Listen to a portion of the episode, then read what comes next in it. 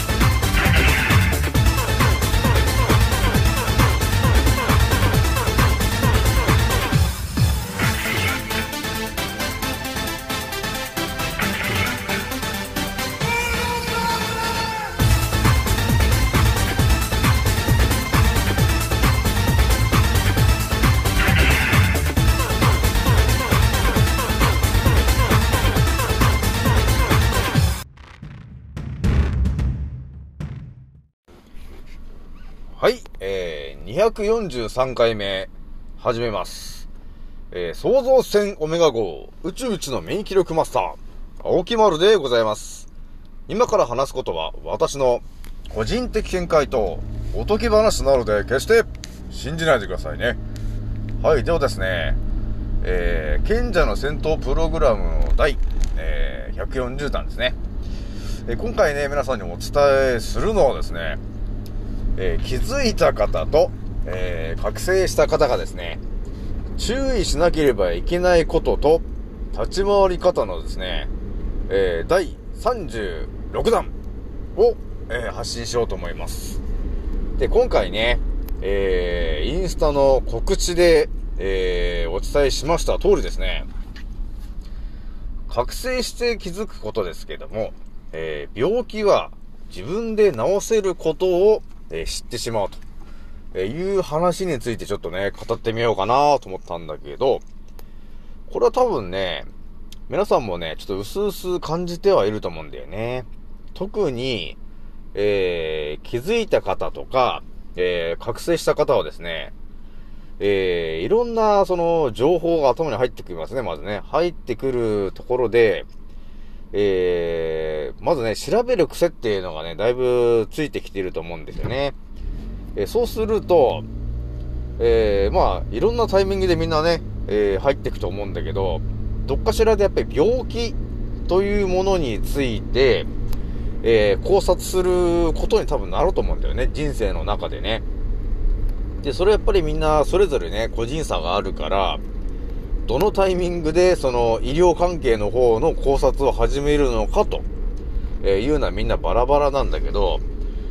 まあ、私についてはもうすでに、すでにあれかな、もう、覚醒して1、2年ぐらいの時に、えーある程度考察しちゃったかなと、えーという感じがあるんですけど、皆さんどうですかね？あのー病気にとかね、えーそういうものについて考察してますか？皆さん。例えばね、今ね、あのー新型コロナだ、コロナだって言ってますけど、えコロナって言って何ですか？わかりますか？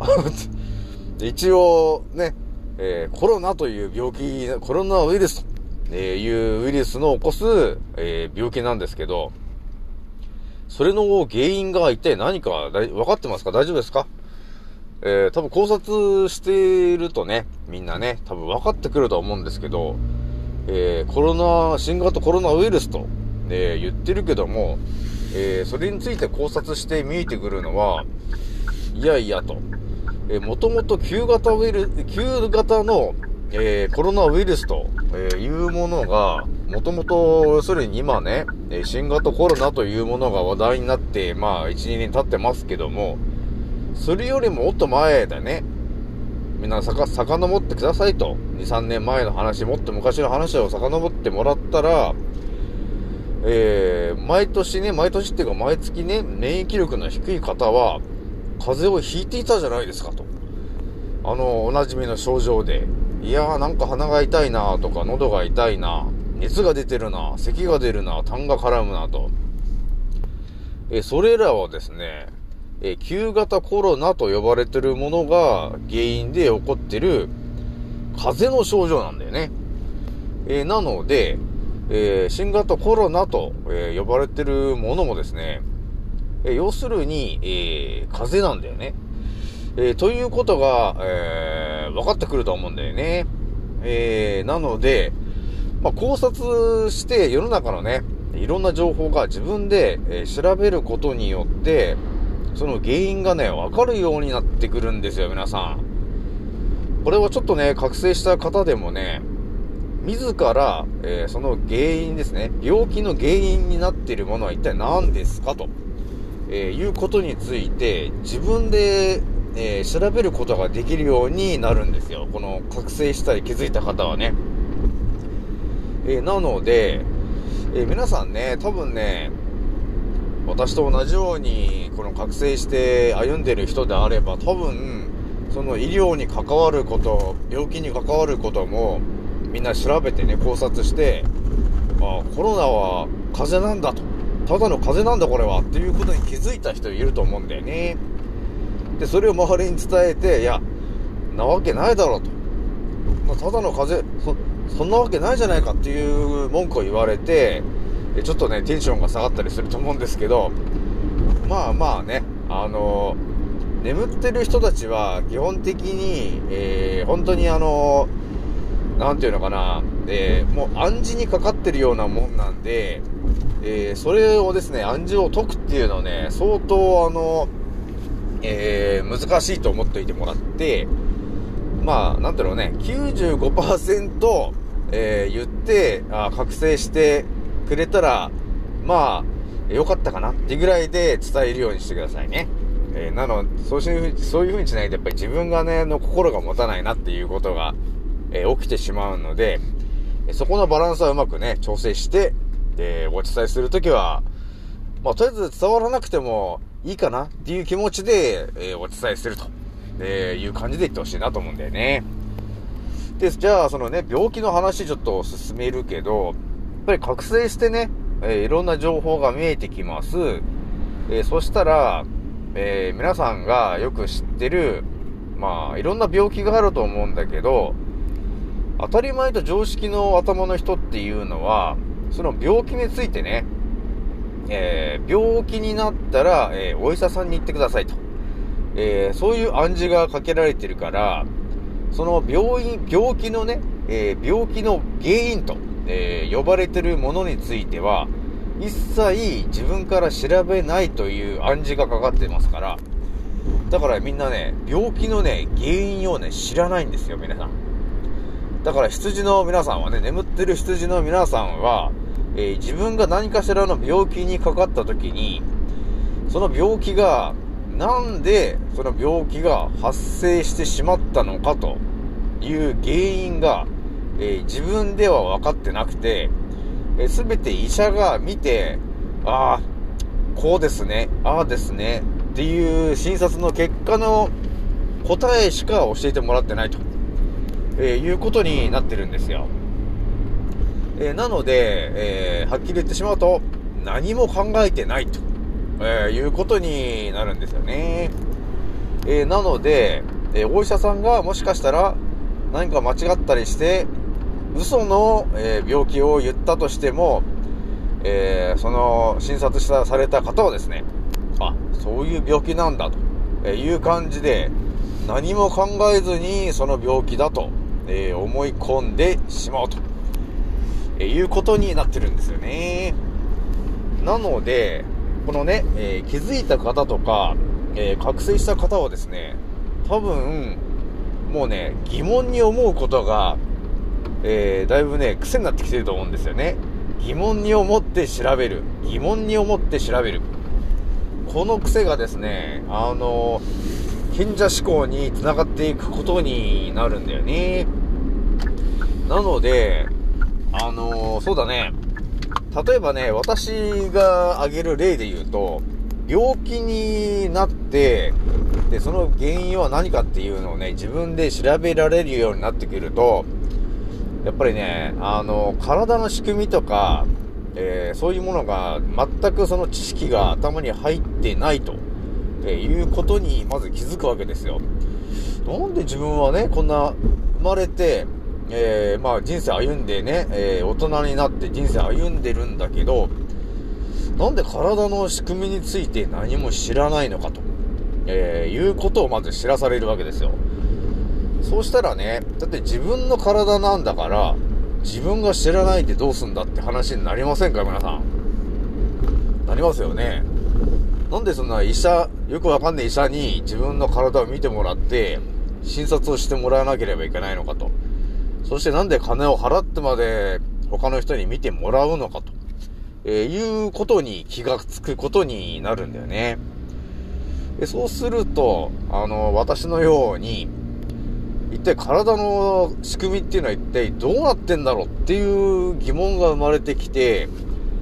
考察しちゃうんですよね。でそうするとね、やっぱりいろんな情報が頭に入ってきて、それが知識となって、え結局、頭の中にいろんなね、本当の体の、え、仕組みの知識がどんどん入ってくるじゃないですか。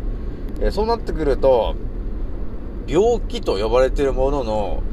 原因が一体どこなのかっていう、もう着地点も全てわかるようになるんだよね。えなので私が結構散々お伝えしているのが、病気の原因は一体何だと、えー、呼ばれたら、もうはっきりもお伝えしてますけど、えー、丹田ですよと。要するに腸ですよと。要するに腸内環境ですよってことを、えー、言ってるんですよね。で、腸内環境、えー、丹田イコール神社。だから神社の話ですよね、と。だから、アマテラス大神ですよ、と。丹田は、と。えー、なので、そこを大事にしてくださいね、ということで神社に祀ってあるんだよね、あれはね。えー、で、大国主っていうのは一体何かって言ったら、それは、えー、腸内環境を整えるために、えー、田んぼと玄米とね、えー、そう、稲が必要だからっていうことで、えー、そういうのを飾ってるんですよね。あれですかね、大国主っていうのは結局あの、田んぼとかね、えー、水、水田をね、こう水路を作ったりとかって、そういうような、えー、神様なんですよね。えー、なので、えー、玄米ね。玄米をちゃんと食べてほしいと、いうことを伝えるために祀ってるっていうだけなんですよね。はい。というわけで、えー、覚醒するとね、えー、いろんな情報が見えてきますけども、えー、病気のね、え、原因が一体何であるのかっていうところも、え自分でわかるようになってくるんですよ。そうすると、え究極私で言ったらどうなるかっていうとね、なんかね、おかしい感覚になるんですよ。今世の中ではね、2人に1人が癌になると呼ばれているじゃないですか。で、今まではね、なんで癌になるのかと、えいうところについてはね、全く考えてなくて、分かってなかったんですよ。眠ってる時はね。でも覚醒して、いろんな情報が頭に入ってきて、えしかもね、人間の体の仕組みの情報まで頭に入ってきて、え頭の中ね、頭の中にいろんな情報がバーッと、ものすごい敷き詰めた状態で、じゃあ、なんで癌になるんですかっていう風にね、えー、自分に、あの問いただしてみたときに、答えがわかるようになってきてしまうと、え、いうことになるんですよ、皆さん。だから、あなたは医者ではないのに、なんでそんなことがわかるんですかっていうことをよくね、え、言われるんですけども、いや、逆に医者じゃないからわかるんだぜっていう話があるよね。お医者さんっていうのはもう、あのえー、支配層が作った教科書をただ暗記して、真実だと思い込んで暗記しているだけなんですよね、彼らはね。えー、なので、そこに間違いがあったら、すべて、お医者さん、すべてのお医者さんはね、間違いを、えー、ただ覚えて、それをただ患者に、えー、そうだっていう感じで治療してるだけなんだけど、教科書がね、結構間違ってるからね、皆さんね。えー、なので、結果的に言うと、癌は治らないんだね。えそもそも治す気がないっていうのがわかるんですよね、皆さんね。えなので、そのね、癌の三大治療っていうものはありますけど、す、え、べ、て原因を捉えているものじゃないんですよね。目の前に起きてることをただ取り除くっていう西洋医学マジシャンのま、まさにそのままなんだよね。だから、癌が、えー起きてる、えー原因、えーそこが一体何ですかっていうところがね、答えをね、教えないんだよね、西洋医学の人たちはね。答えを教えちゃうと、みんなそこについて注目を浴びてしまうからね、すごいんですね、本当に。お金のために皆さんね、一切答えを教えないで、えーじゃあ乳がんですね、と。じゃあ、その、えーお乳取りますかっていうね、もう究極なことしか言わないんだよね。だから、あと、抗がん剤ですか抗がん剤だっつって劇薬をただ打ってるだけだし、えー、あとはあれですか、放射線だって言って、あまあやるんだけど、結局体に悪いことしかやってないんですよね。そしてね、ほんと一切原因のところには触れてないんですよ。誰も言わないから、それでも原因に触れてないんだから、えー、癌が、あの、治るわけないじゃん。っていうことになるわけ。えーだからこういう情報がね、えー私だけじゃなくて、えー覚醒した、方、気づいた方、みんなね、えーわかるようになってくるからね。えーなので、まあ自分で調べてみてもらうと一番わかりやすいかな。まあ私のラジオを聞いてもらっても相当な答えがもう散りばめられていますけども、えーまずは疑問に思って調べると。まあでもね、やっぱりね、早い段階で、その人間の体の仕組みみたいな話は、ちょっと入れておいた方がいいかなと思うんですよね。えー、じゃないとですね、あの、身の回りで癌になってる人とかが、結構ね、あのあの、病気に、癌になってね、えー病院に行って抗がん剤とかをね、えーやることになってしまうんだけど、えーその人たちが、えー、癌になる、えー原因は何ですかのところはさっきお話ししましたけど、気づいた方、特に女性ですね。女性はですね、結構ね、本当大事だと思ってるんだけど、私も過去にね、ラジオ、ラジオで一個語ってる内容があったんだけど、えー世の中の、えー、からくりについて知らない女性はですね、えー美味しい美味しいと呼ばれてるものを、え料理をね、え作るんだけど、すべて劇薬だと。えー添加物だらけのね。っていうことの知識がないんで、えーその料理を食べた家族全員が将来的に癌になるぜっていう話を知ってるんだよね。えーなので、特にね、女性の方はこのラジオを多分聞いてるとは思うんだけど、自分の家族を、えー将来的に癌にさせたくないとか、え健康にさせたいと、えーいうのであれば、やはり、え健康になるための知識を頭に入れてもらって、えそれをね、えー自分が作る料理ですね、えそこに活かしていってもらわなければ、えー美味しい美味しいというのは脳みそがただ美味しいと言って騙されてるものなんだよね、基本的にはね。なので、大事なのは、えー自分たちのね、えー腸が喜ぶ食べ物を作ってくれと、えーいうことが一番大事になるんですよ。えーなので、一番いいのはね、えー腸が一番まず喜びますと。えそしてその後で脳みそが喜ぶよっていう風に考えて、えー料理を作ってほしいなと思うんですよ。そうすると、ちょっと科学的なね、えー味の素とかそういうものとか、えー人工的なね、科学的な出汁とか、えーそういうものをね、えー使わないで多分ね、料理をしていくことになるんだけど、えーそういうものの結果がですね、えー家族全員の腸内環境が良くなって、えーだんだん健康になっていくと、えーいうことになっていくからね。えなので、眠ってる女性、特にちょっと注意してくださいね。えー美味しい美味しいと呼ばれてるご飯をね、えー作って食べてるのはいいんだけど、一体今作ってるその美味しいと言ってるものが、えー本当に自分たちの腸にいいものを、えー作って出してるのかと、えーいうところをちょっと考えて、一度立ち止まってね、え考えてもらって、ただ美味しいだけで、えものすごい劇薬とかね、科学的な、え調味料とかを作って、美味しい美味しいっていうものを作ってるんであれば、え将来的に、え自分の家族を自らの作った料理で、えー、なくしていくことになります。えー、なので、まあ一度立ち止まってもらってね、えー、今作ってるもの、ね、えー、それはね、科学的なものを使ってたりすると、えー、発がん性につながるものになってくるから、えー、まずはね、えー、そういう発がんするものを、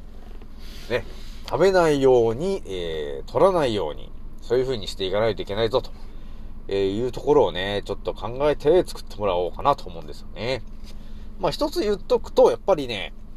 えー、一番体にいい料理をね、えー、作るときに何が一番大事かっていうと、えー、ぬち回すと、えー、呼ばれてる、えー、天然のお塩。えー、そこを、えー、毎日ね、えー、10g、えー、家族の方々に、えー、取ってもらうと、えいう気持ちで3食を作ってもらえると、えー、何かしら、そのね、科学的なものが、えー、入ってきたとしても、えー、デトックスするパワーが、え、元に戻るんで、え、その、発がんするものを食べたとしてもですね、え、体から排泄する、え、そのパワーが、え、本来のパワーに戻ってくるから、え、今のね、え、生活をしていたとしても、まずは、えー、相当健康に、家族をね、健康にさせられていくからね。えー、なので、えー、ぬち回す入りのお味噌汁とかね、ほんとね、最強だと思いますけどね。えそれを毎日家族に出してあげると。で、その、今ね、減塩減塩って流行ってますけど、減塩っていうのは本当に、あの、塩抜きの、えー、なんていうのかな、刑みたいなもんですね。塩を抜くっていうね、昔の拷問ですね。えー、それとほぼ同じようなことになってしまうから、結局体に良くないと、えー、いうことになるんで、えー、毎日のご飯でね、えー、ぬち回すと呼ばれてる、あの沖縄のお塩がありますから、えそちらをですね、毎日 10g、え家族みんな取るように、えちょっと濃いめの、しょっぱめのお味噌汁、え作っていただいて、え毎日、え家族で飲んでほしいなと思うんだよね。えそうすることによって家族の、えデトックスが一気に高まることを、えお約束しましょう。えまずは 10g 家族で取るようにしてくださいね。まあそういうところからね、え、始めてもらえると、ほんとね、あの、ぬち回すとか、まあ、育児用もそうなんだけど、天然のお塩の効果っていうのがね、ちょっとね、絶大なんだよね。えー、なので、えー、まずはね、えー、家族を健康にしたいと。えー、あとは将来的に癌になりにくい体質にしたいとか、あとは免疫力を上げたいと、えいうことが分かってやりたいと。えいう人がいたらですね、まずはお塩を変えるべきですと。だから安いね、その、えー、塩化ナトリウム99%って書いてるあの安いお塩あると思うんだけど、あれは本当科学的なものしかないから、逆に体に悪いんですよね。えー、なので、まずはお塩からちょっとこだわって、えー、ぬち回すと呼ばれてる最強のお塩があるので、えー、それに変えてみてください。えそうすることで家族の、え免疫力、ね、あとは将来的な、え将来的に癌になりにくい体質っていうのと、えあと勝手に痩せていくよ。言っときますけど。ね、あとは、えー、便秘とかも全て解消していきます。で、体のね、えー、筋肉が固まってたり、えー、血管が硬くなってる人たちは、それが全て柔らかくなっていくことになるんで、免疫力も数倍に上がっていく、えー、と呼ばれてる、えー、最強のものが、ぬち回すと呼ばれてる最強のお塩ありますんで、毎日 10g 皆さんね、取るように意識して、えー、やってくださいね。ではね、今回はこれぐらいにしときます。次のおせいでまたお会いしましょう。またねー。